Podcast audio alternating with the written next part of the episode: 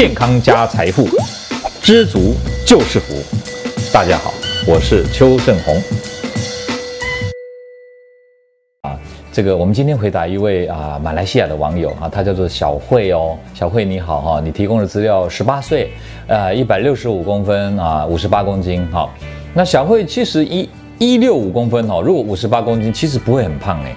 好，所以小慧我就知道了，你应该就是局部的问题比较困扰。果不其然哈，你有这个第一个问题就是胃凸。好，等一下我再讲胃凸，还有你的肚子跟大腿的问题。肚子跟大腿，肚子应该就是包含胃凸的问题，对不对？那大腿的粗啊，就是穿衣服就会没那么好看，对吧？哈，所以你这两个希望能改善，对吧？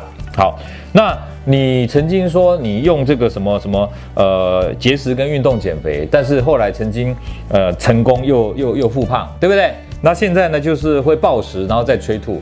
哎，邱医师要跟你讲，千万不要用暴食催吐的方式啊来控制体重，因为暴食第一个就不 OK，一定要改变这个暴食的习惯。那暴食应该是有情绪压力，对吧？哈，有时候真的很忙很累啊，唯一能快乐的就是吃嘛，对不对？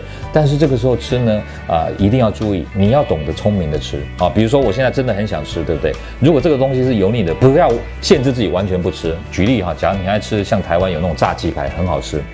但是呢，吃的真的很爽，很快乐，对不对？但是呢，你不要吃光光，听懂这意思吗？你可能吃个一两口，对？然后再喝水，然后再啊做别的事，转移注意力，你也是有快乐到啊。不吃完以后，你战胜了那个不吃完的感觉，有时候反而更快乐，你知道吗？你不用全部吃光光嘛，哈。但是这个是需要练的哦，我知道这个不容易做到哈。那你要懂得去啊，这个克服这个困难。再来催吐是千万不可以，因为催吐的话，你知道那个吐出来是胃酸诶，胃可以承受这个胃酸，可是食道跟口腔没有办法承受这个胃酸。